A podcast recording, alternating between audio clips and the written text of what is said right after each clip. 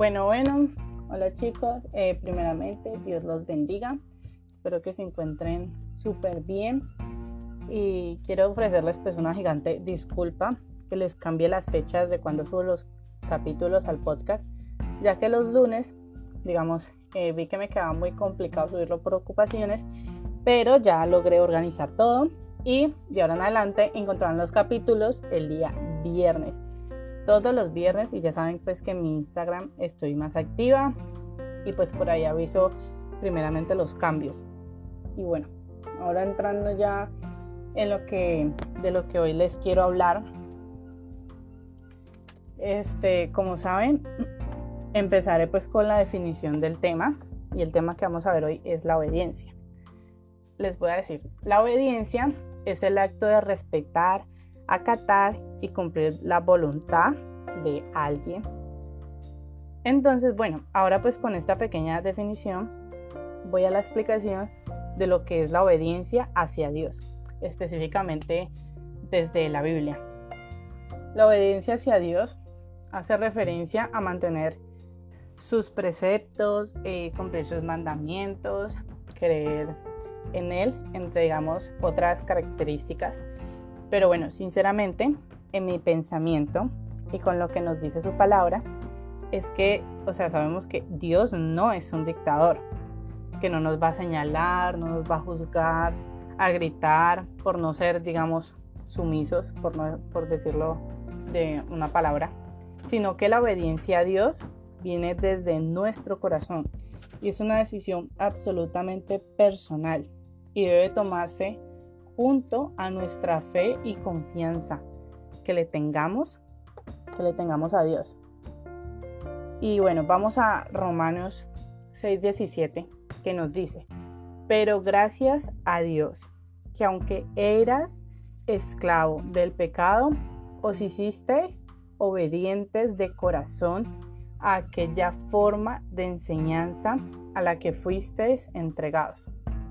En el versículo que les acabo de leer, podemos aprender muchísimas cosas, pero lo que en este momento necesitamos con respecto a la obediencia es que vemos que nos dice que debemos ser obedientes desde nuestro corazón y asimismo nos vamos a librar del pecado. Ya no vamos a ser esclavos de esa vida maluca, pasada que teníamos antes, sino que lo primordial va a ser ser obedientes de corazón y vamos a tener una vida plena y absoluta en Dios.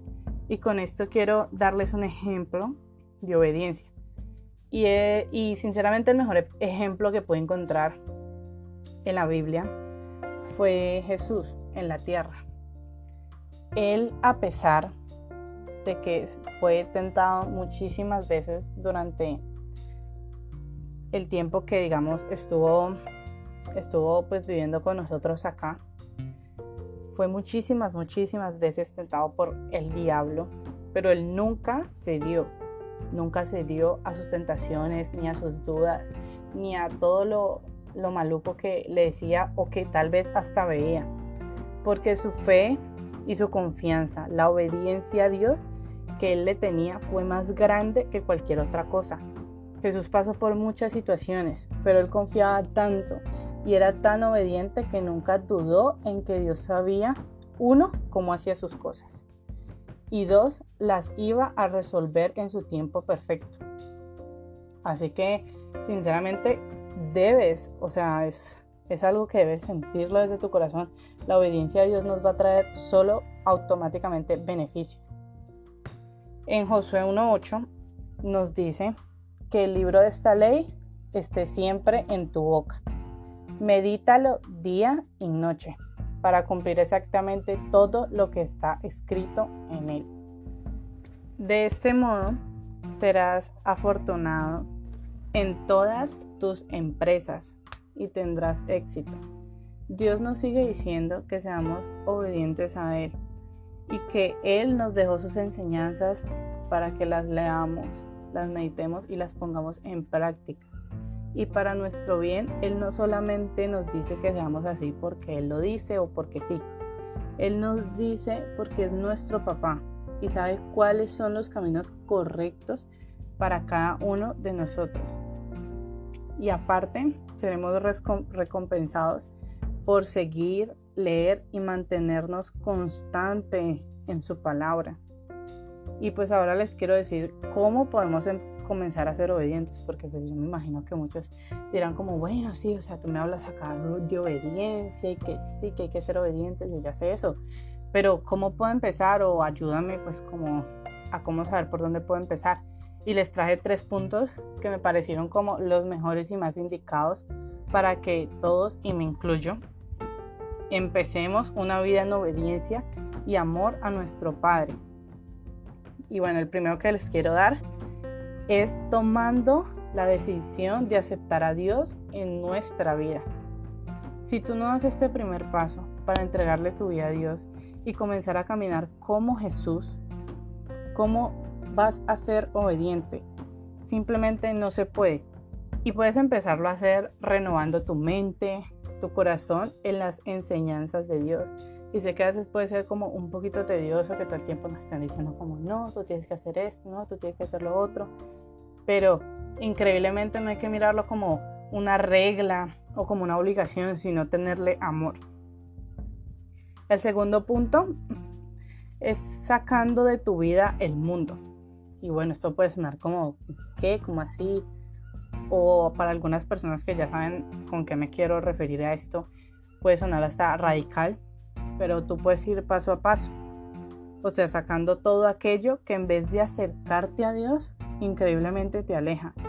Que en vez de ayudarte a confiar, te genera desconfianza. Aquello que te distrae de seguir sus enseñanzas. Y ahora quiero preguntarte algo.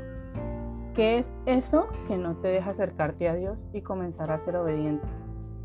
¿Acaso son las redes sociales? ¿O acaso es alguna pareja, amistad o hasta familia, pues déjame decirte que debes confiar en Dios y dar ese salto de fe del que ya habíamos comentado en el capítulo en el capítulo anterior. Debemos confiar en que Dios sabe lo que hace y sabe por qué lo hace y en el momento en que lo hace. Así que no permitas que nada de este mundo, ninguna situación te agobie por eso. Tú tienes que luchar por conseguir y ser obediente a Dios, por seguir los pasos de Jesús, por intentar ser como Él. Bueno, la tercera y última es disfrutando de Dios. Disfruta de ser obediente, porque aunque no lo creas, es mejor la obediencia que la experiencia. Es mejor aprender de lo que nos hablan en la Biblia para no tener que tomar una experiencia con situaciones difíciles que nos busquemos con nuestra desobediencia.